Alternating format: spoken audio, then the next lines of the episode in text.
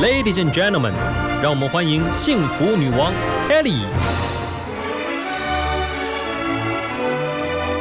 在幸福的国度，跟着我一起追求智慧与健康，热爱生命与生活。欢迎收听《幸福女王》。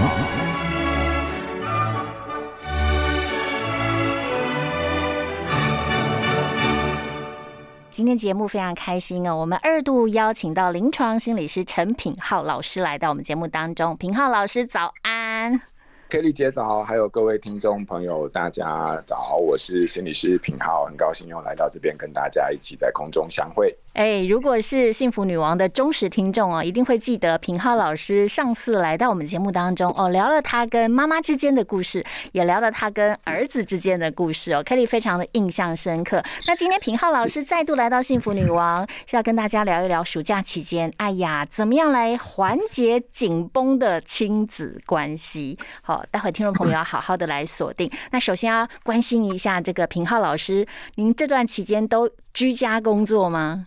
哦，对啊，因为自从那个五月中旬之后，就是不是我们升三级嘛，然后呢，因为我工作形态的关系。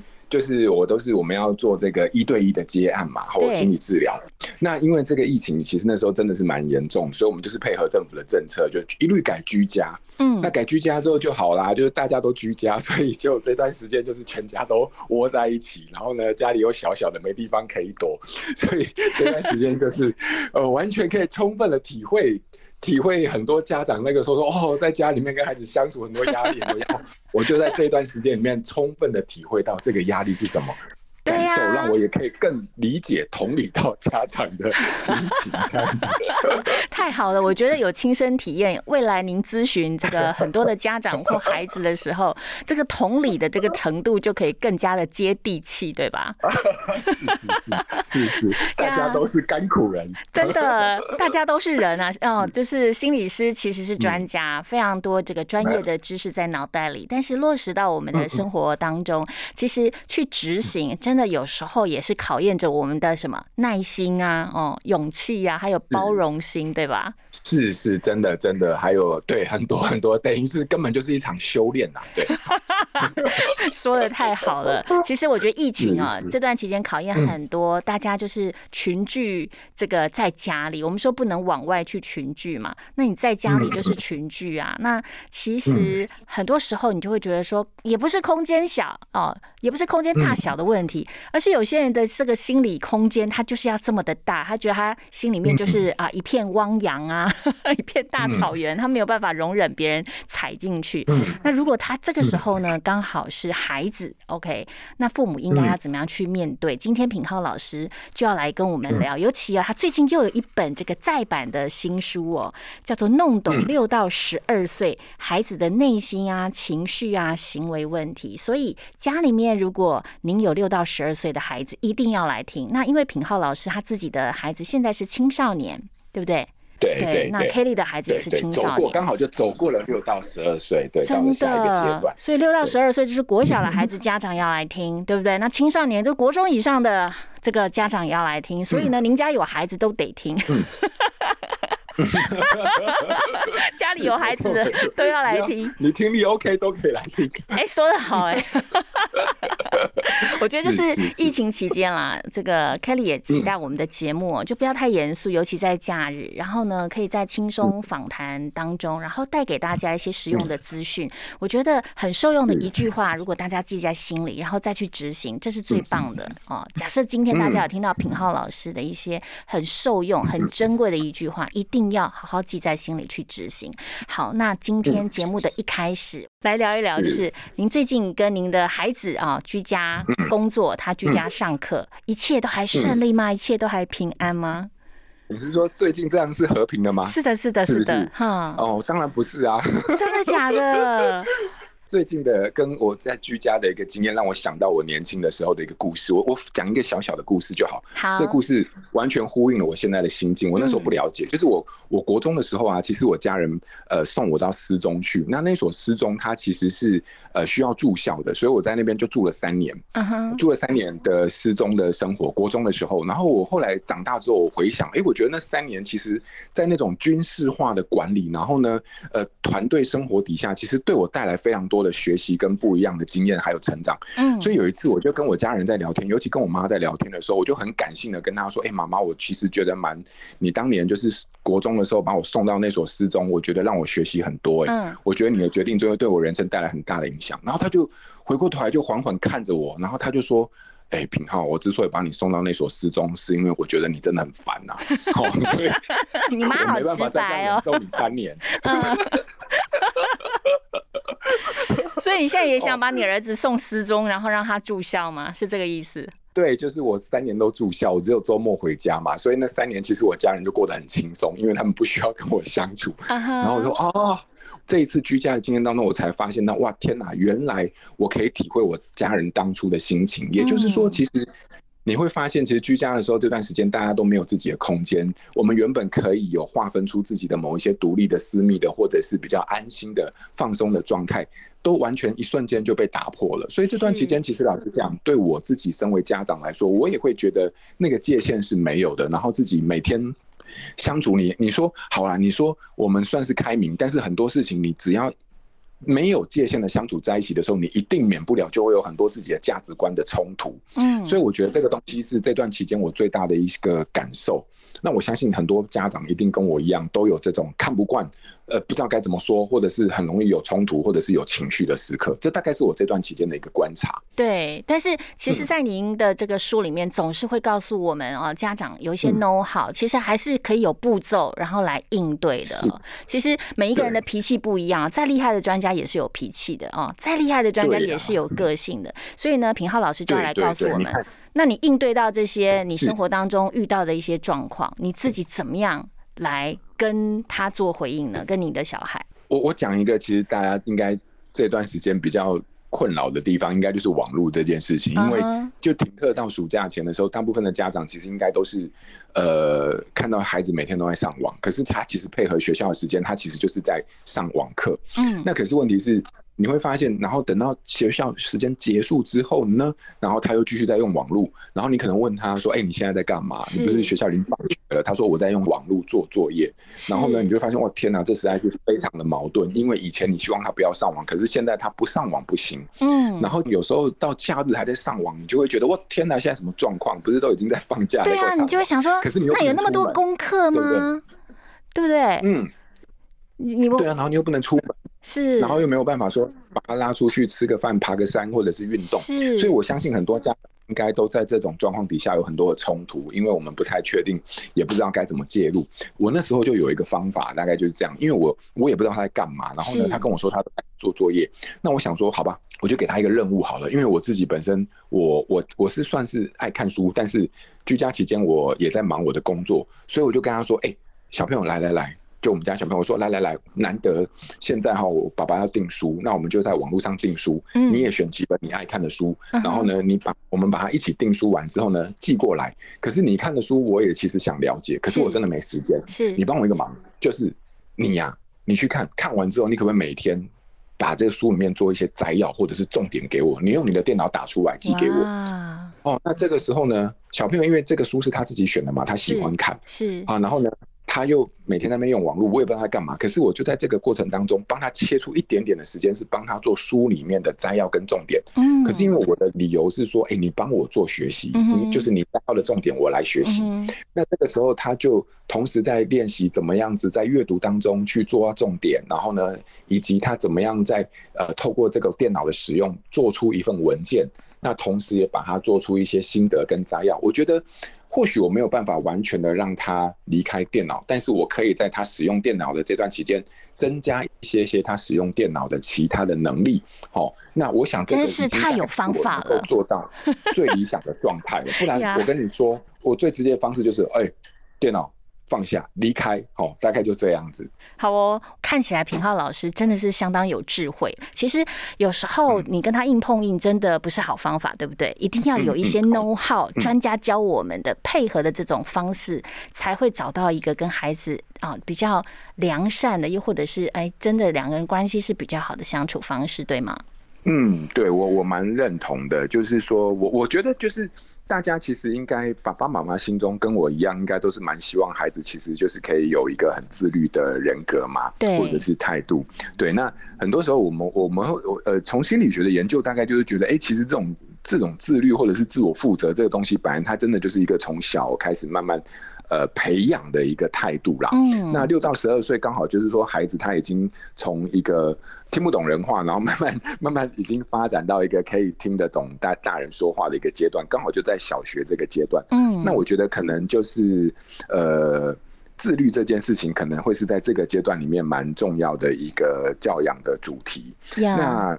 嗯，自律这件事情，我觉得它其实是蛮蛮多元的。但是我觉得有一个重点，就是在于说，很多哎，我我我分享一下我自己的观察啦，就是很多爸爸妈妈可能会觉得，就是说，哎，我们要培养孩子自律，就是要让他自己去做事情，然后为他自己做负责，然后，所以我们就是要给他，比如说给他看电视呢，然后就看他自己可不可以，呃，可不可以这个知道时间，然后呢，时间到就关上，然后或者说，哎，看他，呃，就是可不可以自己把这个内务啊，或者是房间都整理干净。那我是觉得小朋友。有在这个阶段，他其实要学习自律有两个重点，一个就是说没有他律，其实就是没有自律啦。嗯，哦，也就是如果说大人没有作为一个管理者的话，那孩子其实自己真的是很难学习到行为的规范。所以我知道这一点，可能对很多家长来说，就是会觉得，哎，可是我们要难道真的就要那么权威吗？威权吗？或者是说要那么控制吗？好像现在主流的教养都是说不应该这样。那可是我是觉得，我们的观察来说的话，其实家长的。的一个明确的呃指令，或者是教养，或者是规范，其实对于孩子的自律其实是很重要的。好，那另外就是说我我觉得可能跟在自律这件事情上面，就是想要跟孩子呃养成自律的话，有另外一个研究。我我讲一个研究，就是说这个研究的结论就是说哈，一个能不能够自律的孩子，其实如果家长我们真的想做什么的话，只要做到一件事情，其实我觉得蛮好的，就是说言而有信。也就是说，你只要答应给孩子的承诺，基本上你都能够做到的话，我们发现这件事情对于孩子自律的态度或养成，其实是有一个蛮基础的关键的影响。好，那所以说。这个东西大概就是我们在呃教养的时候，或者是面对六到十二岁的孩子的时候，这个阶段，如果我们你跟我一样，就是说我们都是在意孩子自律这件事情的话，那或许我们可以思考的方向，一个就是没有他律，然后就没有自律，所以我们大人其实还是肩负非常重要的一个规范管教。的责任。那另外一个就是说，我们发现就是大人言而有信这件事情，对于孩子的自律，其实也是很重要的一个心理的影响。要哎，我觉得这两件事情真的很重要。所以说，当您的孩子还在六到十二岁，就是小学阶段，甚至是学龄前，像 Kelly，我其实呃，我本来在媒体工作，就是为了教育孩子，我就辞掉了媒体的工作。就是在学龄前，我也很在乎。六到十二岁，我觉得真的是养成他们自律的一个非常重要的阶段。那重点来了，你刚刚讲到这个重点，就是我其实是不知道，可是你点出来，highlight 出来，就是没有他律。孩子就没有办法自律。所谓的他律，就是家长要在家里面协助孩子哦，规律的作息，然后甚至我以前是每个小时也在家里排课表。这个这个是厉害，这个就厉害了。但是 但是我有那个弹性度，就是说不要像老师班的那么样的呃，就是那么的严格。我反而是课表并不是一个小时，而是一个上午就做一件事，一个下午就做一件事。哦，好啊，对，这样超好的，还不错哈。所以，我我觉得我自己的孩子到现在青少年，他们的确也很有个性，都有自己的想法。但是，我很感谢的一点就是，他们都跟我很能够沟通，什么话我都说，什么话妈妈心脏很强，你什么话都能跟我聊。所以，他们真的也什么话都可以跟我讲。对，我觉得那个 Kelly 姐，你看你刚刚。你这个分享里面就有一个超重要的地方，就是说你的心脏很强。那你会发现，心脏很强的意思就是说，其实你也很有能力可以消化孩子非常多的，呃，可能跟我们价值观不一样的言行态度或者是举止。对。可是很多家长，我觉得我们可能有时候就是心脏不强，自己都快要休克。哦。对，所以。所以这个心脏强不强这件事情，我觉得真的也是一个非常非常重要的一个一个一个关键。对啊，所以 Kelly 姐给我们做了一个很棒的一个分享跟示范。待会再来聊怎么样心脏强。但是您提到那个重点，我觉得更重要。父母要言而有信，你要做一个言而有信的父母。你的孩子跟你的之间的关系，我觉得长长远远来说，大家要一言九鼎，真的这样的一个长远的关系是呃，真的是往一个正向的方向去走的。那接下来，我觉得您的书中也提到有一个金句，我觉得非常的棒。您提到的其实就是，其实我们父母是影响孩子一辈子的，尤其。他小时候看到的我们，我们的一言一行，孩子都看在眼中。所以其实他在小时候，他会反映出他小时候看到我们的样子。他进到学校里，尤其进到小学，你就会发现说，哎，孩子的言行举止就会用模仿的行为进到了学校当中，就展现出来了，对吧？所以父母真的也要很重视自己在家里面的言行。是是，因为我自己本身呢，我其实这将近有十年的时间都是在学校工作，就是我跟学校的导师啊、学生，然后还有辅导老师。一起合作，那有时候我们就会在工作的过程当中，一定就是会跟家长也要做很多的沟通。那有时候你就会看啊，就是哎，孩子的某一些行为哈，他可能跟人的一种相处的方式啊，用的一些词汇啊，哦，你会发现哎，奇怪，这个这个怎么会这样子？然后可能就是有些状况，有些时候你就跟家长沟通完之后，或者是互动完之后，你就会心里面有谱，说啊，大概知道为什么会这样子。哦，就是这可能就是一种家庭里面的一种文化的遗传。嗯，那什么叫文化遗传？其实讲穿了，就是孩子就是很会观察模仿啦。你想哦，我们的我们所有人的构造都是这样，我们的眼睛是不是都长在耳朵的前面？对，这个意思就是是什么？意思就是说，我们在看任何一个东西的时候，基本上都比我们用听的还要怎么样，更容易被吸收进去。嗯，所以很多时候家长虽然是在讲道理，那个听觉的那个部分，远远都比不上那个眼睛直接看到你的。做事情的方法，所以我就有我有一次有一个经验，我其实是非常非常印象深刻，就是说哈，我有一次在这个过马路哈，然后刚好遇到红灯啦。那遇到红灯，它是一个小小的那个马路，大概没有多少公尺长。然后呢，然后我就在等红灯的时候，有一个家长就带着孩子就这样走过去了。然后走过去的时候呢，等到那个下一个比较大的红灯的时候，就把那个孩子带住，然后带住说：“哎，这个红灯不要闯，不能闯红灯。”然后我就想说，什么状况？我们连过两个街口，你前面那个小的路口你就给他闯过去，这个大的路口，然后你跟小朋友说不要闯红灯，这个对孩子来说其实是蛮错乱的，对不对？对。所以你就会发现，其实呃，我。简单来说，其实孩子就像是复印机，就是影印机。嗯，我们给他塞什么资料进去，基本上哦，越小的孩子，他就直接就是百分之百的把它抠笔出来，对不对？所以有时候你你看哦，我们影印机，你希望孩子是影印出什么东西，那基本上那就是我们放什么东西进去就很重要。好，那因为它是百分之百这样子给它印出来，那所以说很这个当然就是给我们自己一个提醒。我们当然不可能做到多好的父母亲，嗯，但是我们尽量做到好就够了。因为孩子并不是需要百分之百的一个完美的父母，孩子只需要在关系里面可以有一个很好的状态。其实我觉得那对孩子来说就够了。所以，我们一定会有生气，会有呃愤怒，然后会有呃攻击等等，我们一定都会经历过这些东西。嗯，但这些东西。当我们准备要这么做的时候，我们是不是能够在这个当下想到如何让他尽量不影响到孩子的情绪或者是自尊？我觉得掌握这个原则其实就好了。嗯，剩下的部分我们可以避免。呃，对孩子在造成伤害的情况底下，我们想怎么做，那是我们自己的自由。嗯，好，所以这大概是我自己观察到的一个部分。那因为很多有时候我发现家长，我们有些时候自己也会，就是在那个当下就是没有办法，就是破口而出，然后就是直接行动，那可能会对孩子带来非常多，不只是心理上的，也可能是一种行为模仿上的效应。嗯，所以我现在我我自己啦，我自己我没有做的多好，但是我我发现我自己不行的时候，或者是我觉得哎。哦，我快要生气的时候，我就直接离开，或者是我就直接说，我现在不想讲话，等我想讲话的时候，我再跟你讲。我觉得这样子至少我们可以让冲突不进一步的扩大。呀，大概是这个样子。呀，的确的确，我觉得父母真的是要找到让自己情绪平复的一些方式。那其实平浩老师的教养金句真的很多，然后教养的 know how 也很多。那拉回到现在，大家真的在疫情期间，呃，父母可能会遇到的状况就是，哎，孩子们可能像挂在网上不离开啊，又或者是说，说他真的想休息，你希望他可以赶快去做一些事情，可是呢，三催四请哦，孩子都还在电脑前，然后一动也不动。这个时候真的是考验父母如何去沟通。那如果呃父母可能口气因此不好啊，然后就跟自己的孩子都杠上了，这个时候该怎么办呢？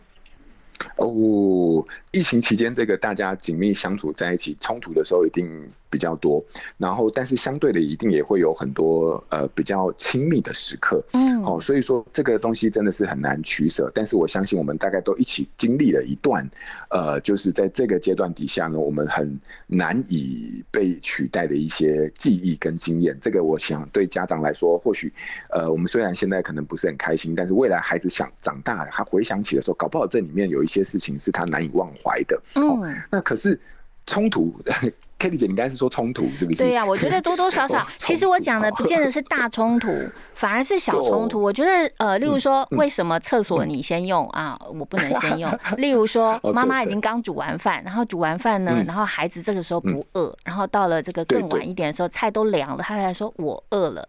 之间这种机车，对不对？对啊，很多小小小小的事情都会让我们关系紧张。那我想要点到一个重点，就是其实你也在书里面告诉我们说，其实呃，家长要去重视跟孩子沟通的这个过程。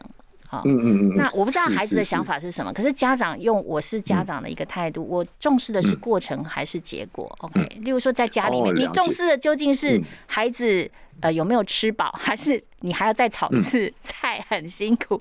有时候就是好难哦，你知道吗？就是父难为。这个这个阶段其实真的是蛮难蛮难怎么讲蛮难平衡的，因为过去大部分这个时候只要在就学期间，基本上就是学校他在学校就会处理好。可是现在在家里面的时候，我们面对就是赤裸裸的非常多很直接的那种人性，对，所以说这个这个难免。那我我是也想跟家长说，就是其实这就是一个过程，因为你想人生大概我们这一辈子大概里面基本上在能够这么紧密的居家的相处在一起，其实大概也就。这么一次两次了，好，未来大概不会有多少时间了，所以这段期间你能够在这个关系里面留下什么样的东西跟回忆，这个或许可以是我们思考的部分。嗯，因为一眨眼大概就两个月就过去了，那你人生如果有七十年的话，它也不过就占了连小数点都不到的一个比例。那我我是觉得过程这件事情对我来说就是体验呐，体验在这个过程当中的生气，体验在这个过程当中的亲密，体验在这个过程当中的失落跟挫折，还有这些东西带给我在关系。里面的意义，当然这个东西讲的太玄了。那不过我觉得就是这个就是。我们其实，在人世间就是这么短短的几十寒暑，可是有你的陪伴，跟我一起走过这个阶段，我觉得在这种关系里面，它其实任何一个时刻的体验都有意义。不过，回到冲突这件事情，我觉得这真的很难为啊！我我能怎么办？我我我身为一个心理师，我也只能跟你说，来，我们大家一起好好修行，对不对？在这当下就跑。可是我现在有一个有一个小小的一个 paper，我或许可以分享，但是这没有办法处理所有的。没有办法处理所有的冲突，可是我我觉得让冲突不至于扩大，或许是可以的参考。是，就是很多时候我们先不讲引发冲突的原因，因为什么都可以引发冲突。对。可是很多时候是冲突是生气，生气之后就是加法，加法就是你生气我生气，大家就加上去，对不对？嗯。越加越生气。对。那怎么样子可以让这个孩子的生气不因为随着我们的生气而加上去？我觉得有一个方法就是让它变减法。可是变减法的方式哈，并不是说。你比他更生气，或者是说你叫他不要生气，而是我发现，在冲突的当下，有一个小诀窍，就是当小朋友说了一句话让你不爽，或者是小朋友做了一个行动让你不爽，或者小朋友顶了你一句话，你很不爽，你想要开骂的时候，我发现啊，你如果做好一件事情，就是这个事情大概通常在百分之八十可以有效的让孩子哦能够开始听你说话。好，这件事情就是。什么？你当小朋友，假设今天你们要说，哎，你过来吃饭，然后他说，我现在不会，我不想吃饭，然后我不想到垃圾，好，我在忙，哎，你烦呢？你这什么？你你为什么这时候叫我去做这件事情啊？然后这个时候，哇，这个不行，这态度太差了。啊，我说刚那个态度太差了。就是像这样，对不对？每天都在发生的。对，这个时候你想开骂，我我建议你不要开骂，你就呢安静。沉默，然后呢，面无表情的看着你孩子，嗯，就这样看着他，嗯哼，然后呢，你会发现哦，你看着他三秒、五秒、十秒之后，孩子开始就会觉得很诡异、很诧异、很奇怪，为什么？因为过去会对他，哎，这招我有用过，哎，的人这个时候突然没反应了，然后呢，他就会开始去测试你说，哎，妈咪。你在干嘛？嗯哼，你在干嘛？啊，你在干嘛？哦，你就会发现，动为哎被动当你看着他，嗯，你有你有做过吗？Kelly 姐有做过我吗？做过，我我女儿 我不需要我对我儿子有做嗯过。我后来发现，我静默坐在他旁边都不讲话，然后我就做着我自己的事，然后我还是关心他的一些，嗯可是我就就是说教的部分我完全都不做。突然之间，他就对我好好，一直 问我很多事情，这招太好用了。默默的靠近你，对不对？没 错，刚开始在测试你，对不对？没错，平浩老师，你这个教我们的方式实在太好了。听众朋友，如果呃你有兴趣的话，你可以去看哦。如果你家里面有一些什么，家里面有一些孩子，他们有一些沟通上像是比较愿意反抗啊，想要跟你就是搞破坏啊，跟你的意见总是不一样啊，甚至是不说话的孩子哦，孤立的孩子，又是有各种疑难杂症的孩子哦，跟你相处起来。真的很辛苦的话，你可以去参考这本书。但是我们回到我们两个家的现场哦，就是平浩老师家有一个男生的青少年，那我们家也有一个男生的青少年。我就觉得说，妈妈心思好像比较密，爸爸跟儿子相处起来，总是会觉得说你们两个男生很怪耶、我们家也是，我爸爸跟儿子相处起来，就会觉得说，哎、父亲跟女儿相处起来，我们家有个女儿，就会觉得他们很紧密，关系好好，好像一一对小情侣这样子。可是我儿子跟爸爸相处起来，就觉得你们男人跟男人之间是不是有一些情节啊？我这样讲你听得懂吗？我我懂我懂，我完全可以理解，因为你我刚刚就以为你是在讲我家里的状况 哦，真的吗？你也有？就是我我发现男生呃爸爸跟儿子之间的这种相处，基本上他就有时候就是有一种很很有趣的一种氛围，他就是有点像是那种兄弟之间，也不算兄弟，但是就是大哥跟小弟之间的那对对种状况。哎对哦然后就是对，我我我懂啊，啊你你 say 喊这样子，然后我讲的就算数，没什么好说的。我当初怎么说的，你就应该怎么做，就是有那种男人跟男人的之间的那种相处的一种呃刚烈的一种刚强的一种氛围。可是我跟你讲，只要女儿一出现哦，哇天哪，那马上就是粉红泡泡升起来，我也不知道为什么。你很多临床个案也都这样哈。哎，对我，我觉得我我跟你讲，我跟你讲，不是只有我这样啊，我必须要把全世界都拖下水，是全世界的家庭基本上 都这样。这背后应该是有一些他心理学的理论，但是我看到的百分之九十的家庭基本上都长一样。那可是我是觉得啦，就是、嗯所以可能有时候爸爸可能也会觉得说啊，天哪，就是被被可能被别人练呐、就是说你对小朋友，你对儿子就这样，啊你对女儿就那样，这样像话吗？可是我我觉得对于孩子来说啊，其实他们在乎的东西是这样，就是那种连接的品质啊，也就是说，孩子其实感受到就不同的形式被爱的时候，那基本上他们其实到不见得一定会非常的去计较那种细致的差异。嗯哼，哦，那尤其是男生跟女生，或者是儿子跟女儿，他们在乎的点也不同啊。那所以说，我是觉得，当我们知道自己是爱的，然后我们用爱的这样的方式去展现出我们自己爱的行为的时候，那我相信孩子们感受到这一点就好。那不过我必须说，这种差异还是真的是存在的。嗯，的确就是对，我觉得呃，疫情期间啊，我觉得像家里面啊，我们像我们倒垃圾都是男生要倒，那光倒垃圾就会嗯。产生一些很有趣的家中的一些小小的家庭故事 之类，我相信像什么，像什么？例如说，例如说，因为平嗯常孩子可能去上课啊，哦，对不对？他们都在忙嘛。那我们家长可能会觉得说，哎，你上课出去好忙哦。然后当然家长就嗯会愿意去呃承担比较多。可是当疫情期间，哦你就会发现说，大家都在家里的时候，然后你就会发现，就是嗯例如说，哎，到到了色喽，然后呢，嗯爸爸看儿子，儿子看爸爸，因为我们的分工是，就是到了色是两个都陷入沉默模式，就对。对啊，然后就像那时候，你就会觉得说，那究竟是嗯爸爸还是儿子呢？然后你说的刚刚是大哥跟嗯小弟，就他们之间有一些微妙的关系，然后他们有一些沟通的语言，是有时候我看了是觉得很好笑，然后也觉得很莫名其妙的嗯嗯地方。好，对对对对，就就是你把他把我们当做火星人就好，对 哦，是哦，男人都是火星人这样子。OK，对，基本上是。好，那其实哦，今天跟这个平浩老师哦，就是一整集聊了那么多。我觉得其实，在疫情嗯期间，我们都说，就是病毒已经让我们人跟人之间隔离了，然后感觉非常的疏远了。所以呃，进到家里面，其实家人的关系才是最紧密的，千万不要是家人的关系反而也疏远了，这真的很划不来。嗯所以最后，平浩老师来鼓励一下啊，嗯家中不管有零到六岁，又或者是有青少年的家长，我们应该哦嗯怎么样在这个疫情期间如何自处？嗯最后给我们一些提醒。好，好啊，好啊。其实我我觉得这段期间，其实很多家长们心里面都一定会经历过非常多的这个五味杂陈、酸甜苦辣。那有时候我们很多的压力是来自于我们自己，可能觉得自己做不好，孩子的做不好，可能有时候也会让我们自己自责，或者是感到非常多在教养上的压力。但我我只想讲一句话就好了，就是说，这不是我讲的，是某一个心理学家讲的。他说，其实我们不见得一定要做到最好的父母。哦，我们其实我们的存在本身对于孩子来说就已经是一个最好的状态了。嗯，哦，那我觉得这个东西在每一段关系里面，我们的存在本身对于孩子来说就已经是一个最好的状态。